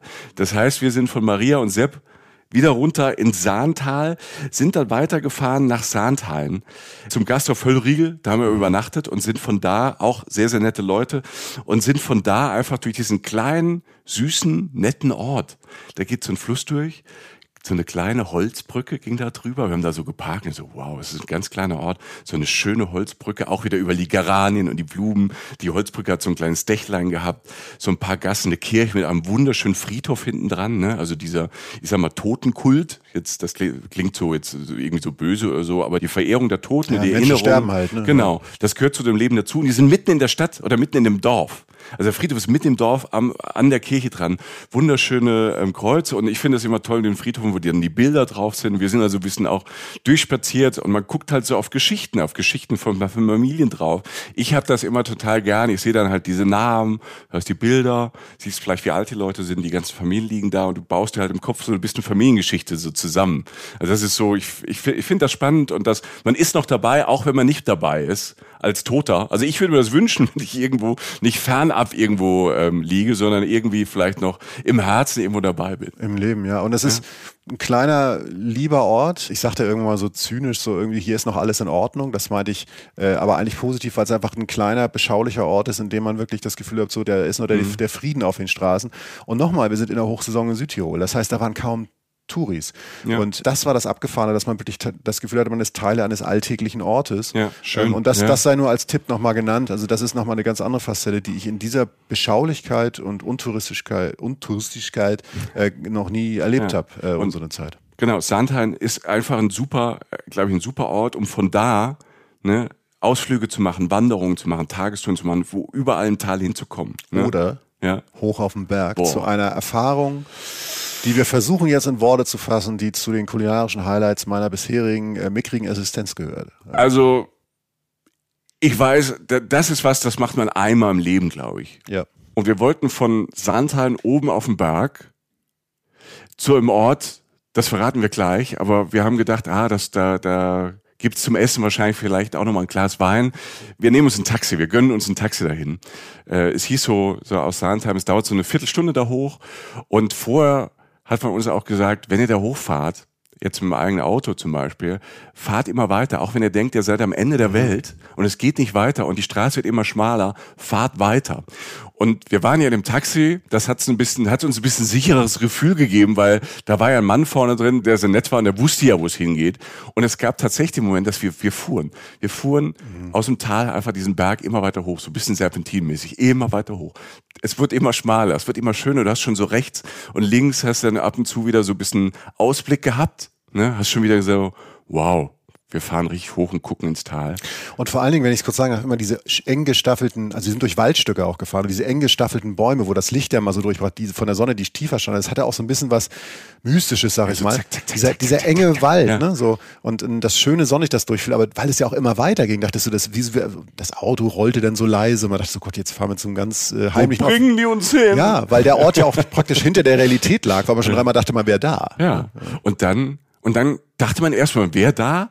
Wir kamen in so einer Skihütte raus. Ne, da waren auch so, standen so ein paar Camper. Ich glaube, das ist ein genialer Stellplatz für Camper da oben mit jo. dem Ausblick. Das ist schon gar nicht so schlecht. Ähm, weil halt wahrscheinlich die vorher drei Viertel alle umdrehen, weil sie denken, das kommt jetzt nicht mehr, wir haben uns verfahren. Und dann sind wir noch ein paar, 200 Meter weiter gefahren und dann, fump, steht da oben ein Gebäude. Es ist ein altes Gebäude, aber es ist herausgeputzt, cool gemacht. Und wir hatten beide, glaube ich, das gleiche Gefühl, als wir in das Gebäude reingelaufen sind. Okay, hallo, wir sind in einem James Bond-Film. Es war wirklich so. Es war also diese, diese weit von der Realität entfernte Bergstation, eine Mischung aus Bergstation, medizinische Klinik für furchtbar reiche Leute, ja. aber halt, und dann so ein großer Raum, aber eigentlich natürlich ein Restaurant, das relativ flach gebaut war mit so einem schrägen ja. Dach oben und es war alles so ein bisschen futuristisch mit diesem Blick, natürlich mit riesigen Panoramafenstern, mit Blick auf diese Szenerie, die wir gerade so ein bisschen durchkreuzt haben. Und alles offen, alles modern, du hast diesen alten Bau, aber innen Gläser, du kannst überall durchgucken, durch diese riesen Räume. Mhm. Und ihr ahnt es so ein bisschen, wir sind da, wo es Essen gibt. Ne? Mit diesen Riesenräumen meinte ich, man guckt durch diese Gläser auch direkt in eine Küche rein, ja. durch die Küche wieder draußen auf die Berge. Wir sind in einem ganz, ganz besonderen Restaurant, in einem, wo man, ja, da geht man, da geht man vielleicht einmal im Leben hin oder alle paar Jahre, weil es halt sowas Außergewöhnliches ist für Körper, Geist, Seele und das, was alles noch gibt. Manche ja. haben ja ein drittes Auge oder so, vielleicht auch für die. Ja, wäre da ganz angebracht gewesen. Ja. Es waren jetzt so gefühlt, um mal Leute in unseren Kategorien zu sprechen, die wir heute so aufmachen. Es waren gefühlt 30 Gänge, kleine. Ne? Man wird also man, keine Angst, das ist keine Übersättigung, aber man braucht dieses dritte Auge eigentlich, weil es wirklich fast äh, achtdimensional abläuft. Also das war, das ist dann tatsächlich so, so Champions League vom Handwerk her, glaube ich. Da gab es so viel Abgefahrenes, absurd Anmutendes und unglaublich Schönes gleichzeitig, das dich wirklich überrascht hat, wo du wirklich was kriegst. Das eine, ich weiß, das eine war so blau mit so weiß-grünen Punkten oben drauf und es war aus wie so ein Alien-Ei. Habe ich meiner Freundin am Telefon so beschrieben, als ich versucht habe zu erklären, was ich gemacht habe an dem Abend. Und du beißt. Schatz, ich habe in ein Alien-Ei gebissen. Ja, ja, ne? ja. Ja, die hat dann aufgelegt. Ja, nein, aber dann habe ich da reingebissen und dann passieren halt Sachen. Dann knackt die Schale auf, dann wird es flüssig, dann wird es cremig. Wahnsinn. Also es ist wirklich, äh, ein, ja, dieses, ihr merkt, uns gehen die Worte aus, das ist ja selten bei uns, aber Festival der Sinne, ähm, was sich da abspielt in einem Menschen, optisch auch, was Hab sie da schon Disco Mund gesagt? Ja, wahrscheinlich. Ja. Ich weiß auch, einer der ersten Gänge war, ich glaube, das war zum Teil auch das Alien Eye, da haben die noch eine Brühe rübergeschüttet und dann dampfte das mit so Trockeneis so auf den, auf den Tisch und mein Gott. Willst du mal sagen, wo wir sind? Im Terra, Entschuldigung. ja, diese, das ist, guck mal, ich bin nicht mehr organisiert. Das ist, das, das Restaurant heißt Terra ist witzigerweise im Saantal, dieser relativ beschauliche Fleck in Südtirol, hat einen bestialisch schönen Blick, wie gesagt, und ist einfach, ist ein Zwei-Sterne-Restaurant. Mhm. Und äh, das zu völlig recht, weil das ist etwas, was weit über dem, also das ist so der, für mich ich habe ja jetzt auch noch nicht viel erlebt in meinem mhm. Leben, aber für mich so mit so der Gipfel der kulinarischen Kunst, die ich ihr, so erleben durfte. Ihr merkt, wie Jochen stottert. Äh, wir haben die ganze Zeit dann auch als diese, als dieses, äh, ich will es gar nicht Essen nennen, als diese kleinen Kunstwerke so ja. nacheinander kamen. Äh, wir kamen auch immer ein bisschen ins Stottern, aber irgendwann ihr kennt uns ja, wir reden ja dann doch viel und irgendwann ähm, haben wir angefangen mit den Leuten, die da arbeiten, die auch alle sehr, sehr nett waren. Das war auch da ähnliches erlebt wie im, äh, in, in dem Restaurant Bad Schörgau. Es herrschte da so eine richtig gute Stimmung auch unter den Leuten. Du hast ja auch in die Küche gucken können. Und dieses Restaurant wird betrieben von Geschwistern von, wir, also Gisela haben wir kennengelernt. Gisela und ihr äh, Bruder müsste es dann ja sein, Ja. Heinrich Schneider heißt Ja. der Mann. Gisela macht den Wein, die ist Sommeliere. Hammer. Wahnsinn. Und Gisela haben wir immer alles Mögliche gefragt. Ich, ich glaube nicht, dass wir sie genervt haben, aber wir, war, wir waren schon sehr talkative, weil wir so überwältigt waren, dann immer so viele Fragen hatten und es uns auch sehr interessiert hat, wie sie arbeitet. Und ihr Bruder hat quasi diese Gänge arrangiert, diese, diese Kunst gemacht, optisch, inhaltlich. Und äh, Gisela hat dazu Weine, aber auch Biere, Getränke bis zum Tee gereicht. Und das finde ich ja das Tolle an, auch wenn es dann so, so Hochgastronomie ist, man macht es ja nicht oft, aber dass man dann ähm, dass die natürlich auch dran arbeiten und sich Gedanken machen. Und deshalb ist es ja Kunst. Wie kann ich diese Geschmacksknospen, die man so auf Zunge und gar, wo man die überall so hat, wie kann ich die im Feinsten bedienen und ähm, Erlebnisse schaffen. Und die zwei arbeiten so Hand in Hand da zusammen und ähm, ja, es ist wirklich ein Traum und ähm, wer halt mal Wein mag, aber halt äh, auch Bier mag, der kann dort halt mal wirklich so High-End-Produkte erleben. Ja, also paar Beispiele einfach nur um mal so, so eine Eckdaten. Knall, eine knallpinke Praline, die aber gar nicht süß war. Weißt du, diese Kugel in, so, in so pinken Staub. Dann cremigste Fisch meines Lebens. Die haben die Gradzahl gesagt und die Minutenzahl. Ich war völlig überfordert. Essbare Blumensträucher. Die haben viel Blumen gegessen dieses Ja, Mal. ich Ja. esse Blumen. Ähm, du, durchsichtige Penne, also Pasta, aber halt die durchsichtig war, ganz anders hergestellt. Gepuffter Bergkäse. Es gab eine Heuaschepraline, die lag Oh. auf wirklich schwarze Asche. Total, du guckst das an und denkst, was ist denn da? Irgendwie ist ja jetzt irgendwie eine, weiß ich, eine Praline in, in, in Kamin gefallen oder so, weiß ich nicht. Und es ist natürlich viel schöner und viel feiner und du isst es und alles daran schmeckt gut. Selbst die Asche hat gut geschmeckt. Also wir haben dann natürlich, ähm, weil wir einfach, wir, wir wissen uns zu benehmen, wir haben dann mit äh, so Finger hab's getan, abgeleckt, ich weiß. Finger Du guckst dann und dann so, so, ja. die Asche. ja, die und dann Asche kam Gisela mit dem Wein und ich hing da gerade. Nein, aber das, das Schöne ist ja im Terra, ne? das sind zwei Sterne. Also sowas haben wir in dem Sinn auch noch nicht gemacht zusammen. Die Atmosphäre ist so entspannt, leger, stimmt. da hat keiner dumm geguckt. Nein. Oder das ist, du musst, dich, du musst keinen Anzug anhaben. Also man muss jetzt ich hatte mein Hemd an. Ja, du, ich habe gesagt, Jochen, wir gehen dahin, nimm dein Hemd mit. Und er hat sein Hemd dabei gehabt. Ja. Völlig entspannte Atmosphäre. Natürlich geht man da nicht in kurzen Hosen hin und Adiletten, aber völlig entspannt. Das macht mir ja Spaß. Ich mag nicht irgendwo die ganze Zeit steif irgendwo sitzen müssen mit, dem- mit dem Anzug und muss mich benehmen, sondern ich will so sein, wie ich bin, einfach freundlich. Ne? Ja, wir saßen da, irgendwann hast du gesagt, ob alles klar ist, weil ich so wirklich so wie so Hause auf dem Sofa saß und aber noch sinnierte und da mit den Leuten redete. Man lässt sich dann auf so einen Dialog ein, zumindest die sich mit mir. Ja. Ähm, aber um die Bodenständigkeit noch zu unterstreichen, irgendwann als 98. Gang gab es dann halt Sauerteigbrot. Bumm. Super Sauerteigbrot. Ähm, letzte Sache, die ich nennen will als Gericht, wäre halt ein Raviolo. Ne, da lerne ich auch in dem ein Ravioli, Raviolo. Mit der unglaublichsten Soße meines Lebens. So eine, weißt du, diese ganz dunkle Soße, die, die mit Sherry drin oder so. Eine, also diese, dieser Raviolo mit so einer, mit so einer grünen Kräuterfüllung und dann mit dieser schweren Soße oben drauf. Was das allein mit deinem Gaumen macht, wenn diese Schwere und diese Cremigkeit sich aufbaut, dann aber das Spitze und das Spannende der Kräuter, die niemand kontrollieren kann, plus so ein bisschen Pasta dabei und dazu natürlich der perfekte Wein von Gisela, der so einen leichten Sherry-Touch hatte. Das klingt jetzt alles ein bisschen abgehoben. Das ist Wahnsinn, was sich in so einem Moment da abspielt. Und dann als Nachtisch dann irgendwann so ein Eis mit Orange und Lerche und du isst wieder Wald als Eis. Mein Gott, lass mich das.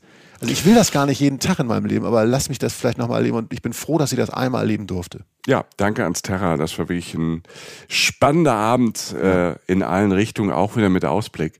Und das ist ja, wenn man mit so viel verschiedenen Eindrücken dann ins Bett geht und liegt dann da und weiß, wow, morgen geht's weiter. Auf eine andere Art und Weise. Und das ist dann wieder das, das Tolle, nach, nach so ein bisschen ach, na, es so vielleicht ein bisschen dekadenter Abend oder so ein bisschen, wo man halt Ja. krachen lassen, hast du sofort wieder so einen Zug zur, im Südtirol zur Natur. Ja. Wir haben dann gesagt, wir haben so viel aufeinander gehangen. Wir sind selbst im Nachtzug zusammen ähm, gefahren. Wir brauchen noch ein paar Stunden Pause voneinander. Ne, so, sowas nicht. Jochen hat gesagt, ich will noch dahin und ich wollte immer mal ich bin ja, war ja schon oft in Südtirol. Wir haben ja, ja auch schon ein paar Folgen hier gemacht, ähm, weil wir es so schön finden, weil es so vielfältig ist und vielschichtig ist, so viele verschiedene Täler. Ich wollte noch eine Ikone mitnehmen. Wir haben es ja vorhin gesagt, ich wollte wenigstens ein paar Stunden auf die Seiseralm. Ja. Ne? Was ein großer Name, habe ich dann am nächsten Tag gemacht. Das ist die größte Hochalm Europas. Ne? Alm, wisst ihr, das sind Viehweiden, die eigentlich nur im Sommer genutzt werden. Die Seiseralm ist aber jetzt nicht einfach nur so eine Viehweide, Das ist ein Wandergebiet, ein Feriengebiet. Das ist riesig groß. Und du hast dann da drin auf dieser, auf dieser Weide, kannst du auch so hoch, das ist ein bisschen hügelig, aber du guckst so 360 Grad Aussicht auf die, auf die Berge, auf die Dolomiten. Mich hat's komplett weggebeamt. Bin dorthin, dann mit der, mit den Seilbahnen da hoch, zweimal Seilbahn gefahren großartig, wenn du ganz da oben bist. Tolle Luft, zwar kühl, ne? auch wieder Sommerfrische. Ne? Wir sind ja im Hochsommer und äh, Hochsommer in Europa sind ja mittlerweile ähm, leider Gottes auch ziemlich heiß. Da oben hast du dann sowas wie Sommerfrische und du sagst, wow, jetzt habe ich Bock zu wandern. Jetzt, äh, jetzt muss ich mir also ein oder andere auch weglaufen und wieder das mit Aussicht. Und diese Berge, ich finde, diese haben ja alle, jeder Berg hat seinen eigenen Charakter. Ne? Mhm. Ähm, du warst ja schon da, der Blattkofel.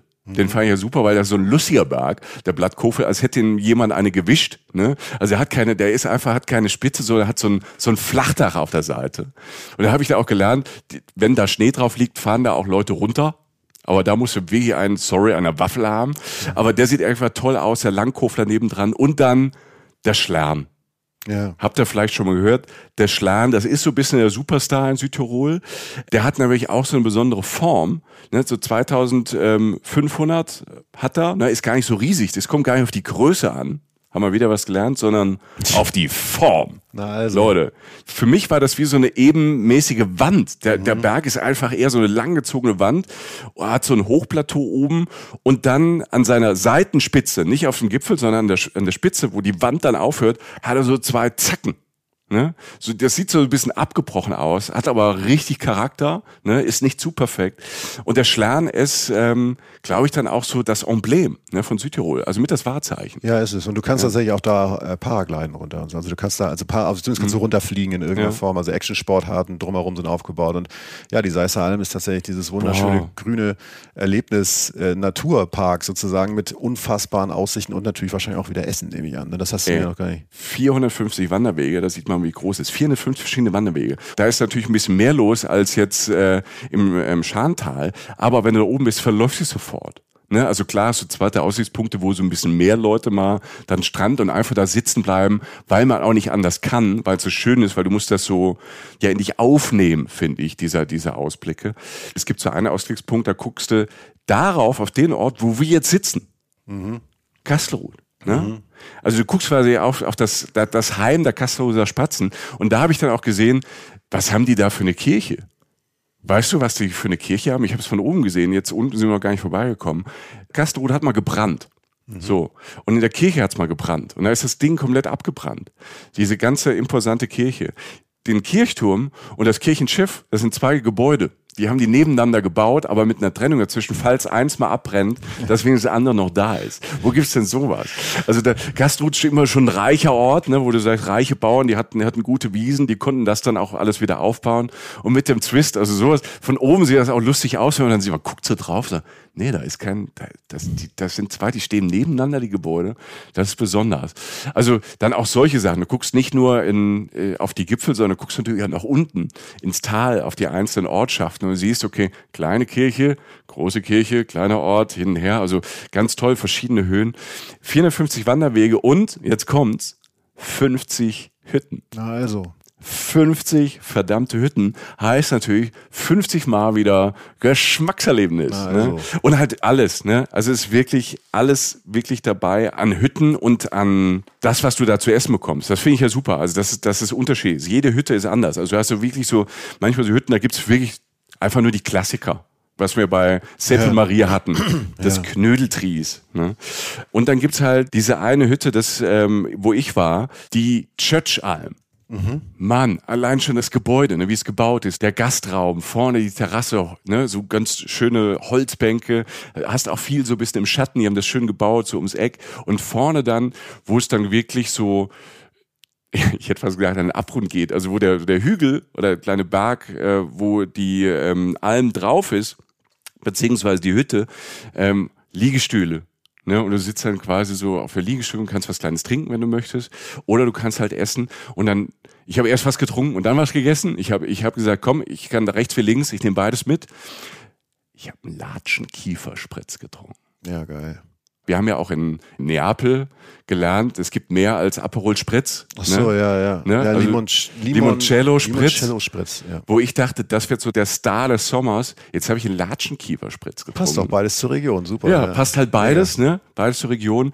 Auch wieder, du schmeckst den Wald, so ein bisschen als Aperitif und dann hatten die halt einfach auch so eine Karte dann, diese Klassiker halt so immer so ein bisschen weitergetreten, neue Ideen. Du merkst, auf ganz vielen Hütten merkst du das halt hier überall in Südtirol und die steht halt, die Tschetschalm steht so ein bisschen auch dafür. Ähm, Da sind Leute, die machen sich Gedanken. Auch Nachtisch, ne? Normalerweise würdest du sagen, Kaiserschmarrn. Hast du einen Kaiserschmarrn gegessen? Der stand natürlich da auf der Karte. Aber dann gab's auch Buchteln. Also so Hefeteigtaschen gefüllt mit Marmeladen mit Mhm. einer Vanillesoße. Es gab so Topfenknödel mit selbstgemachtem Nougat, mit so und Nougat? Ja, Nougat. Alter. Mit äh, Schokolade. Es gab eine Creme Brûlée mit Fenchel.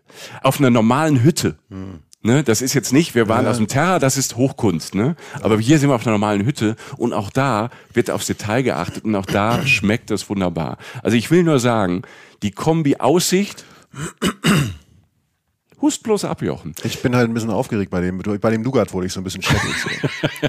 Das, das schoss es mir in den Hals. Das ist geil. Aussicht und Essen, die Kombi. Ich habe mir wurde es bei diesem Trip erst so richtig bewusst, dass das was mit einem macht, mit mir. Ja. Also dieses Starren, dieses Genießen mit den Augen und das Essen dazu und dann die Lebensfreude auf so einer Hütte. Es war viel los, aber die Leute waren total entspannt. Alle hatten eine gute Zeit. Und das war so für mich die Seiseralm. Einfach Menschen haben eine gute Zeit. Du läufst ja auch, du wanderst herum, begrüßt, alle begrüßen sich. Alle sagen Hallo, Grüezi, Christi, Ciao, Bona, bon, bon, bon, wie heißt das? Buongiorno. Buongiorno. Ich wollte Buonasera, das war tagsüber Buongiorno.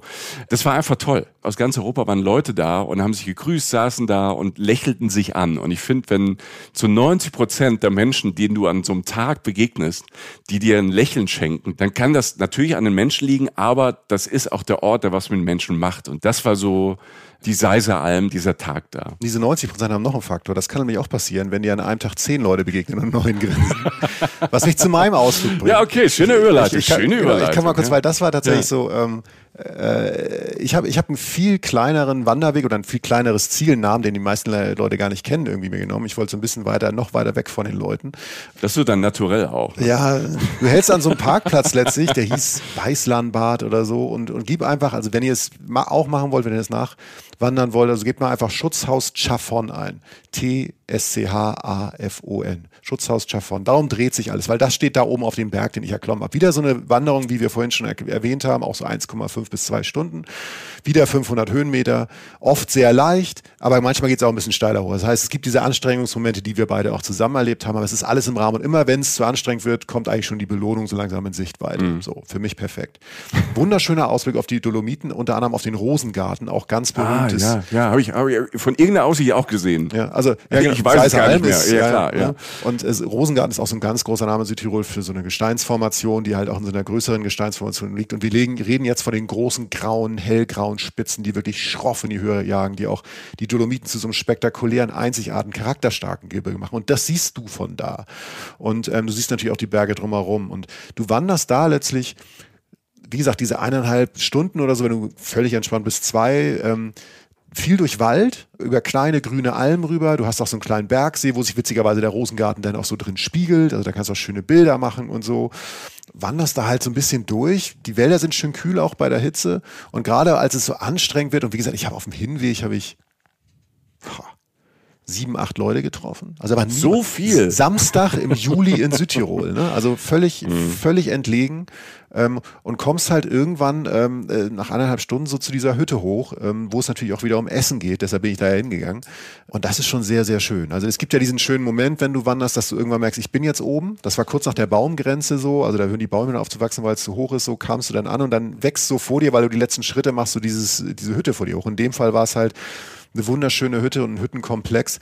Auch wieder fast komplett aus Holz, mit relativ sehr hellem Holz, weil die sehr neu ist. Also die, beziehungsweise sie ist sehr alt, aber sie wurde erneuert von, also es ist so ein, auch wieder so ein Familiending. Oma und Opa haben das Ding bewirtschaftet.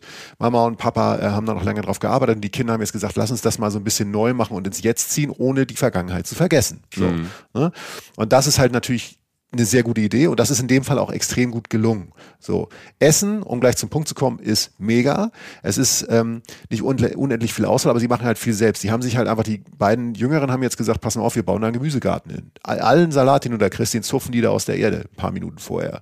Alles Gemüse, was du da isst, das ist so. Der, der Vater, den habe ich nachher noch getroffen, der geht jeden, wenn er keinen Bock mehr hat auf Arbeiten, die arbeiten alle natürlich alle noch mit, er geht einfach einen ganzen Tag lang Beeren sammeln und redet dann von so Sachen wie 20 bis 30 Kilo Beeren, die der halt da dann hinbringt der einfach sammelt an versteckten Plätzen auf seinem Berg, seinem Berg in Anführungszeichen. Ja, aber der kennt den Berg. Also es ist irgendwie schon sein Berg, weil der, er, er weiß, wo die geilen ja. Bären wachsen. Und ich habe, da gab ja. diese kurze Pause, wo ich dachte, jetzt sagt er vielleicht, wo die sind. Und hat er weitergesprochen, weil das ist ja sein Berg. Ne? Und die machen da selbst Holundersirup, die machen da halt selbst andere Sachen, die machen da so Marmeladen und Aussch also alles wirklich mega regional, was auch immer einen finanziellen Aspekt für die Leute hat, weil es kostet einfach dann weniger und ist natürlich extrem gut. So, und wenn man da ist, Leute, wenn ihr da hingeht, und ich kann diese Wanderung wirklich nur empfehlen, weil sie wirklich ruhig ist und schön und für alle zu machen eigentlich, vielleicht noch ein bisschen einfacher technischer als die, die wir beide gemacht haben, ist, was ich empfehlen kann, ist der gute Heinrich, so heißt es, Brennnessel-Spinat-Omelett. Und das handelt sich dabei um Brennnessel und einen Wildspinat, der da auch wächst auf dem Berg, in so einer Omelettform, fast so wie so ein Pfannkuchen. Und der, dieses Omelette oder Pfannkuchen ist damit gefüllt. Dazu so ein perfekter gemischter Salat aus dem Garten. Ähm, Holunderschorle natürlich. Mega Essen. Also einfach so. Abgefahren. Der ja. Mensch, mit dem ich da war, der mich da hochgebracht hat, Oswald, Lieber Kerl, Grüße an Oswald. Hallo mein, Oswald, habe ich auch kennengelernt. Ich meine so, ich habe Bock auf Freunde Pasta. Freunde sagen Ossi. ähm, ich hatte so Bock auf Pasta. Dann sag ich so, komm, hier gibt's so ein Nudelgericht. Mal der Herr Pasta ist immer gut in Italien, aber iss mal hier, iss mal den Jungen. Ne? Iss mal mhm. den, äh, den guten Heinrich. Ja. Und es war sehr, sehr richtig, denn es war das perfekte Essen, was natürlich auch alles genau nach da schmeckte, weil es von da war. Und das Rezept stammte tatsächlich, hat mir dann der Papa erzählt, von, von der Oma des Hauses, also die auch noch lebt, mit 95 Jahren im Tal unten ist wohl noch sehr fit und hatte vor 25, 30 Jahren die Idee zu diesem Gericht. Und seitdem gibt es das, das. Unverändert und schmeckt einfach extrem gut. Ne? Der Mann kam gerade wieder vom Apfelsaft holen, vom Bauern nebenan, irgendwie, weil der andere, wir haben wieder irgendwie ein paar Flaschen oder so. Alles sehr schön, alles sehr beschaulich und trotzdem halt äh, gut und im Jetzt stehend. Also die Hütte ist, die neue Hütte ist extrem, also ist, ist, ist extrem frisch sozusagen, dadurch das Holz ist sehr hell. Also hier war ja, muss man dazu sagen, vieles von dem Holz, was da verbaut wurde, ist Sturmholz, sagen die oft. Das war dieser Sturm, der vor einigen Jahren hier über Südtirol hinweg Ah, stimmt, ja, dann allen möglichen Ecken hat der Schäden angerichtet, so richtig extrem teilweise. Genau, ihr seht so freie Stellen manchmal in den Wäldern, die mhm. wurden wirklich freigerissen, so, also Naturgewalten, kennen wir mhm. ja inzwischen leider alle irgendwie, ganz schnell ganz viel angerichtet und dieses Sturmholz haben die verwendet, um das Haus zu bauen. Haben mhm. natürlich alte Elemente noch einfließen lassen, haben dann noch daneben so eine kleine Nebenhütte, so ein, mit so einem Heuzimmer, wo alles mit Heu ausgelegt ist, Heumatratzen, alles duftet nach Heu mit so einem Blick über die Berge. Man kann da, will sagen, will ich sagen, auch übernachten. Kein Strom in den Gästezimmern, nur eine Kerze. Sehr gut. Handys werden draußen geladen. Ist kein Zwang, aber jeder merkt irgendwann, Alter, liegt das Ding mal weg. Entspann dich mal. Stein. Holz oben, unten, du, du schläfst wie ein Kind, glaube ich. Mhm. Ich bin dann ja wieder runter ins Tal. Kann nur sagen, ähm, dass das ähm, ein wunderschöner Ort wäre zum Verweilen, um auch zu übernachten. Das habe ich an den Zimmern gespürt und vor allen Dingen halt auch essensmäßig super und von den Leuten massivst nett. Also alle drei Generationen da noch am Machen, der alte Ofen stand da noch drin. Also äh, ja, das klingt super. Sowas sucht man eigentlich. Mhm. So war wirklich eine gute Wahl, die ich da getroffen habe und äh, ja. Aber das finde ich bei ganz vielen Dingen, die, die wir diesmal, weil wir haben uns ja ein bisschen, wir wollten auch wandern und so diese Täler kennenlernen, diese, diese, diese neuen, oder haben sie entdeckt tatsächlich durch Zufall ähm, wo wir gemerkt haben, wo sind wir hier? Hier ist es anders als jetzt einmal in, den anderen Ecken, die wir kannten. Und das ist ja das Schöne an Südtirol. Es hat äh, so viele verschiedene Ecken, ähm, die unterschiedlich äh, bekannt, berühmt sind, ne? weil es ja diese, einfach diese Ikonen gibt, weil Südtirol ja eine Tourismusikone ist. Ne? Ich sag mal, ja. ähm, spätestens als Sissi da war, ähm, kennt es halt jeder in ganz Europa. Im Winter wie im Sommer. Was ich aber fast überall so ein bisschen dieses Mal bei dem Trip so erlebt habe, ist dieses, dass die Menschen sich hier auch die Gastronomie anbieten oder Tourismus anbieten oder Touren machen, Wandertouren machen, dass hier so ein, bei, bei vielen zumindest so ein Umdenken stattfindet, ja, wir müssen wieder so ein bisschen back to basic, wir müssen diese alten Sachen auflegen lassen, weil die alten Generationen früher, weißt du, meint, ob das jetzt äh, Fermentieren von Essen ist, von Wiederverwertung ja. von Sachen ist, weil du jetzt gerade das Sturmholz gesagt ja. hast, ne? Also, was machen wir aus die Sachen, die, die Sachen, die jetzt irgendwie jetzt uns vor die Füße gefallen sind. Ja. Was machen wir damit? Weil unsere Alten haben es ja auch gemacht, die, die konnten nicht anders und irgendwie kamen die ganz gut durch und das war schon nachhaltiger. Und das merkst du bei ganz vielen Leuten, die wir so auf dem, in diesen paar Tagen immer wieder getroffen haben, ne? dass die sich Gedanken machen, wie kann ich Sachen besonders machen, wie kann ich denen auf der einen Seite was, was sehr Unikes geben, aber mit vielleicht alten Techniken, mit nachhaltigen Techniken. Ja, und das Geile ist, dass diese Leute, von denen du das sprichst, es so machen, dass sie verstanden haben, dass der beste Weg das ist, für sie zu tun, damit es sich für sie auch lohnt und damit Leute wie wir das auch super finden, ist halt einfach immer über das Erste, was uns begegnet, nämlich beim Essen der Geschmack.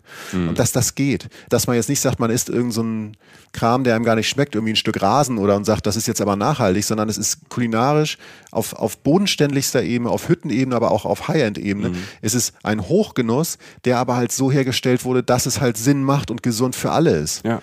Und das hat mich wirklich gekriegt. Das hat der eine Koch gesagt beim La Fuga, hat das halt gesagt, du kriegst die Leute über den Geschmack. Weil wenn es nicht schmeckt, dann macht es auch alles kein, also dann, dann funktioniert es nicht. Und das hat mich irgendwie beeindruckt, dass das an allen Ebenen immer der Moment war, wo du sagtest, ja, das ist wirklich herausragend lecker und toll. Geschmack, und ich würde noch was dazu tun, Geschmack und die Geschichte dazu. Also wir, ja. wir sind ja alle, wie wir zwei ja, wir sind Storyteller, wir sind Geschichtenerzähler. Menschen erzählen gern Geschichten und die erzählen Geschichten gerne weiter, vielleicht auch mit mit mit ihrem Spin, mit ihren Augen, mit ihren Ohren, mit dem, was sie geschmeckt haben. Deshalb ist es, glaube ich, so, so spannend, die Geschichten zu hören. Und ganz viele Leute sind auch von Geschichten getrieben oder hatten halt Geschichten. Das macht die Produkte so spannend. Ich war noch in äh, Zuplun. Das ist ein Typ, ähm, der destilliert der hat einen der besten Gins in Italien gemacht, aus den Dolomiten, der nach Dolomiten schmeckt, der nach hier schmeckt. Und der Krapper macht so ganz bodenständige Sachen, aber halt auch immer wieder so verrückte Sachen macht, wo er sagt, er braucht auch Inspiration, um Sachen zu machen. Und hat, ähm, der hatte dann einen Auftrag gekriegt, der sollte von Sylt, ne? Der ist jemand aus Südtirol und weil er so guten Gin macht und Brände macht, kommt einer aus Sylt und sagt, wir brauchen einen Gin, der hier irgendwie hier in die Region passt, hier auf diese Insel passt. Und da fährt er halt dahin, guckt sich das alles an, geht mit so einem Kräutermensch, mit einem Portal Botaniker über Sylt, was sind hier für Kräuter, was sind hier die Geschmäcker, kommt nicht so, die Geschichte hat mir erzählt, also kommt nicht so, er, er kommt nicht so weiter, geht dann irgendwie abends einen trinken und isst morgen so als Katerfrühstück so ein bisschen, ist da halt ähm, eine Auster. Mhm. Und dann so, dieses Wasser, was da rauskommt. Und jetzt destilliert er die Schalen von Austern und macht da, ich habe das probiert, das Zeug, macht einen Salzgin, da ist gar kein Salz drin, aber da ist es mehr destilliert. Mhm. Der erste, du trinkst den ersten Schluck und denkst du, hä? Ich hatte, Bilder im Kopf von, weißt du, wenn morgens Fischer, ich hatte so eher die Bretagne als Sylt im Kopf, weil ich da schon war, wenn morgens so Fische ihre Netze, mit, wo die Algen da noch sind, da hast du so ein bisschen Geruch, der ist manchmal so sehr mehrig, vielleicht manchmal ein bisschen zu viel du schmeckst, auf einmal hat das Bild im Kopf und im zweiten Schluck von diesem Gin geht auf einmal, kommt das Meer, kommt wie so eine, kommt wie so eine Welle drauf und dann hast du wieder so ein Geschmackserlebnis, ne? Also der Typ, der hat Geschichten erlebt, aus dieser Geschichte hat er eine Inspiration gehabt für sein Produkt. Wir haben, da waren wir zusammen noch drin, weil das so imposant war, ähm, in Völz da steht auf einmal in diesem Krass, beschaulichen ja. kleinen Ort, steht auf einmal so ein fast futuristisches Gebäude. Es könnte auch irgendwie so ein Gebäude sein, was irgendwo in in den USA, in New York steht oder im, im James Bond Film ist. Der Valentin Hofer ist ein Typ von da, der ist Rüstmeister.